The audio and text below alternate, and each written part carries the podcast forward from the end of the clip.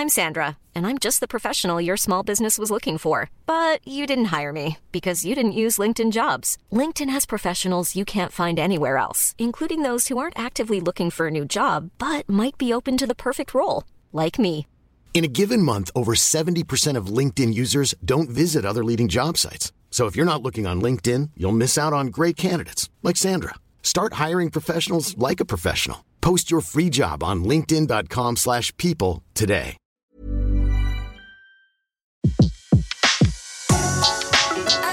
Le meilleur de séances radio est maintenant sur We Love Cinéma. Séance live, l'actu cinéma des blogueurs. L'actu cinéma des blogueurs et on a le plaisir de retrouver à nouveau Stéphane Valette de l'œil cinéphile 06. Rebonjour Stéphane. Euh, bonjour Betty. Alors Stéphane, vous avez choisi de nous parler de Blade Runner 2049. C'est Alexis Yomé qui nous en a parlé déjà la semaine dernière de ce euh, fameux Blade Runner. Euh, c'est dans les salles depuis le 4 octobre. C'est Denis Villeneuve qui l'a réalisé. On retrouve Harrison Ford, mais on retrouve à ses côtés Ryan Gosling et Jared Leto. Alors, Stéphane, attention à la question. coup de cœur ou coup de gueule? Alors, nouveau concept. C'est pas tout à fait euh, un coup de gueule parce que vraiment le film est très bon. C'est un coup de cœur séquentiel, voire partiel. Ah, enfin, C'est comme le, soleil, quoi, c'est ça Voilà. Non, Aujourd'hui, mais- il fait beau partiellement. non, mais le film est un peu sombre, donc du coup, il y a, il y a pas mal de, on va dire, de couleurs. Mais c'est-à-dire que séquentiel parce qu'il y a vraiment des scènes qui sont bluffantes et maîtrisées, notamment une scène d'hologramme avec une femme euh, donc artificielle euh, qui est, qui partage entre guillemets la vie du, du Blade Runner qui est joué par Ryan Gosling. Mm. Et en même temps, euh, il y a aussi une adhésion complète à la facture visuelle du film qui est à la fois un héritage de l'univers SF de, de Ridley Scott, mais en même temps il y a la patte de Denis Villeneuve parce que lui il a vraiment euh, une vision, euh, euh, on va dire euh, un peu cérébrale, donc ça c'est c'est pas gênant. Mais euh, donc il y a aussi un gros travail sur les, les couleurs. Euh, On passe de de l'argent au tout début, on passe ensuite au bleuté, à l'orangé parce qu'on pense que c'est un peu post, on va dire guerre nucléaire ou blackout. Il part de blackout. Donc tout cet univers SF est vraiment bluffant. On est vraiment dedans. On est Alors Alexis dedans. nous a dit qu'il fallait voir le revoir le- l'ancien. Pas forcément, parce que moi, l'ancien, c'est un de mes films que j'ai beaucoup aimé, donc je l'ai bien, bien en tête. Et donc, du coup, euh, ce qui est vrai, c'est qu'il y a une, une filiation entre les deux, parce que c'est c'est toujours des thèmes qui sont un peu récurrents et qui reprennent euh, l'idée qu'est-ce qui définit un être humain et qui, qui était présente dans l'œuvre de, de départ, qui était euh, le roman de Philippe Cadic, Les androïdes rêvent-ils de, rê- rêvent-ils de moutons électriques? Et en fin de compte, donc c'est le, il y a plein d'idées, de, de, de sous-idées qui font en fin de compte est-ce que les, les androïdes peuvent avoir euh, une âme, peuvent vivre une histoire d'amour, peuvent euh, voilà. C'est toute cette trame un peu SF. Là, c'est totalement maîtrisé, c'est vraiment immersif. Et on, le problème, c'est que euh, après, il y a un choix. Il y a un choix vraiment euh, de la part du, du, du monteur et du et Joe Walker et du réalisateur, c'est de faire un étirement des plans. C'est-à-dire que le récit aussi va prendre son temps. Mhm. Euh, on, on va on va dévoiler, mais vraiment petit à petit, et sur une trame qui va être euh, la problématique du film, on va y passer beaucoup de temps. Donc c'est un côté contemplatif qui peut en déconcerter beaucoup parce que les plans sont quelquefois beaucoup trop longs. Euh, donc c'est ce côté un petit peu intrigant au départ, des décors minimalistes et grandioses, parce qu'il y a beaucoup de, de plans naturels, il n'y a pas beaucoup de plans verts. Ils ont tourné ça en Hongrie. Et on voit vraiment, euh, c'est c'est- travaillé, on voit vraiment que tous les plans ont été storyboardés au millimètre, parce que la mise en scène de Villeneuve, elle est, elle est top, il y a plein de petits détails vraiment euh, euh, qui font plaisir. Mais Villeneuve le dit lui-même, Blade Runner 2049, c'est un film d'arrêt essai avec les moyens d'un studio. Et du coup, quand on a une attente aussi forte par rapport à un film, les gens vont peut-être être déçus parce qu'il y a deux scènes et demie de deux scènes et demie de scènes d'action Ouais. au tout début. Euh, Il y a aussi euh, au niveau du casting, il y a des bons choix et puis d'autres qui sont un peu plus, on va dire, euh, tempérés. Moi, j'ai j'ai pas trop aimé, par exemple, Jared Leto. Je trouve qu'il a pas beaucoup de charisme et justement, à un moment donné, il y a un long monologue.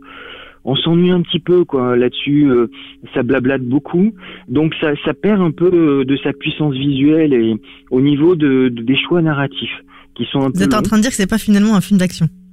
Ah non, c'est pas un film d'action. Euh, Blade Runner euh, 2049 n'est pas un film d'action. Ça, c'est pas un scoop parce que il y a, y, a, y a la première, une des premières scènes du film où c'est un film euh, vraiment un- une scène d'action. Après, il y a le bras droit donc de du personnage de Wallace qui est joué par euh, Jared Leto, qui est une femme qui s'appelle Love et qui est une mauvaise réplicante entre guillemets et qui elle va faire, va avoir un petit peu euh, un personnage entre un mi-chemin entre Terminator et Matrix, on va dire, pour pour euh, schématiser un petit peu. Et donc là, il y a de la, c'est c'est c'est c'est une mauvaise, donc elle va tuer. Il va y avoir des scènes d'action un peu vers la fin, mais c'est pas, c'est plus un film d'atmosphère. Et, et comme il dit, c'est un hommage aussi au film noir. Donc euh, film noir, ça veut dire privé, ça veut dire euh, qui mène l'enquête. Donc on est plus dans le thriller euh, d'anticipation. Mhm. Euh, Ryan Gosling, il s'en sort très bien. Certains disent qu'il est un peu trop mon- monolithique, mais euh, au- du seul fait de sa propre euh, nature, parce que dans le film, euh, au départ, on dit que c'est plus ou moins un répliquant, puis après, on sait pas trop. Donc il y a, y a toute une intrigue comme ça de, de questionnement. Et puis il faut il faut se méfier du, du, du syndrome Blade Runner parce que le premier Blade Runner quand il est sorti en 1982, il avait été euh, taxé de film intellectuel et puis il avait connu un, un échec aux États-Unis. Et au fil de l'eau, il est devenu un film référence. Et je pense que peut-être il y avait plus d'action dans le premier. Dans le premier, il y a un petit peu plus d'action. Maintenant, euh, pour pour dire que il y a un petit clin d'œil aussi, la- l'actrice qui qui joue Love, donc celle qui est censée un, un peu donner d'action, c'est une actrice néerlandaise, comme l'était Roger Hauer dans le dans le premier qui était néerlandais.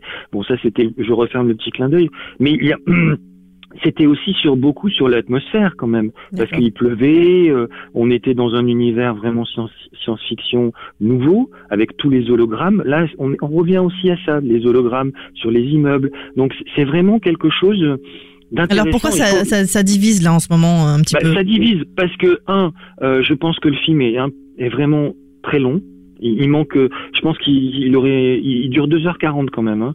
Donc euh, Ah oui. quand à un moment donné euh, l'intrigue euh, patine un peu et qu'on qu'on qu'on ressasse un petit peu les choses, c'est sûr que ça, ça peut désarçonner. Ah, si on est en train de penser à sa liste des courses pendant qu'il y a le film, Voilà. c'est qu'il y a un problème. Après, bon, bon, les, mau- les mauvaises langues pourraient dire que bon, comme c'est un hommage à la film, un film noir, euh, qu'on pense, on pense au film noir, on pense peut-être à Chandler. Et Chandler, il a écrit Le Grand Sommeil. Donc, euh, j'exagère quand je dis ça, bien sûr. Mais, mais bon, on- c'est un peu, euh, il y a un petit côté soporifique sur un moment donné où ça dure trop longtemps, pendant un petit quart d'heure, pour arriver au twist final qui est bien. Après, Harrison Ford, il arrive un peu tard aussi. Euh, voilà, donc c'est- intelligent, c'est bien fait. Après, il y en a qui disent que Ryan Gosling, il est, il est très très très neutre. Moi, je moi j'ai pas trouvé qu'il est, il, il était bon. Et après, au niveau du euh, comment dirais-je, c'est le fait sur- surtout que c'est contemplatif et que c'est un peu intellectuel. C'est-à-dire que les, les gens qui vont y aller pour avoir un pur divertissement, automatiquement, ils vont être forcément un petit peu déçus. Et surtout s'ils n'ont pas vu le, le premier. Ça, c'est évident. En tout cas, vous le conseillez Voilà. quand même. Si Oui, oui, c'est à voir de toute manière parce que il y a plein de thèmes qui sont vraiment intéressants. Visuellement, c'est très réussi. Et puis après, il y a toujours ce petit effort dans les films de Villeneuve, euh, comme dans Arrival euh, ou Enemy. Il y a ce côté cérébral. Donc c'est de la science-fiction intelligente. Mais d'un autre côté, euh, voilà, ça peut désarçonner, mais c'est vraiment quelque chose d'immersif. Et donc du coup, on, on entre dedans. On peut en sortir, on peut re-rentrer. C'est selon sa, sa propre sensibilité, mais c'est à voir, c'est sûr. Blade Runner 2049 dans les salles depuis le 4 octobre. Merci beaucoup. Et puis, on retrouve bien sûr votre avis euh, sur euh, l'œilcinéphile06.com sur Blade Runner. Et puis, nous, on se retrouve dès ce soir en podcast hein, sur SoundCloud, iTunes et tous les autres agrégateurs. Stéphane, je vous souhaite une belle semaine. Merci, bah vous aussi. Ensoleillée Hum Oui, oui. Ouais, ça va. Oui, on en envoie un petit peu oui, oui. Ouais, ça va, ça va, c'est a clair. voilà. Merci beaucoup, à très Allez. vite. Merci beaucoup. Au revoir, à bientôt.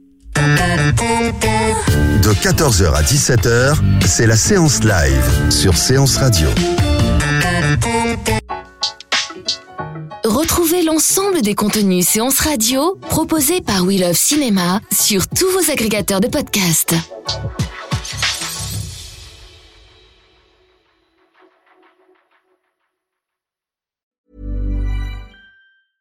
Mom deserves the best, and there's no better place to shop for Mother's Day than Whole Foods Market. They're your destination for unbeatable savings, from premium gifts to show-stopping flowers and irresistible desserts. Start by saving 33% with Prime on all body care and candles. Then get a 15-stem bunch of tulips for just $9.99 each with Prime. Round out Mom's menu with festive rosé, irresistible berry chantilly cake, and more special treats. Come celebrate Mother's Day at Whole Foods Market.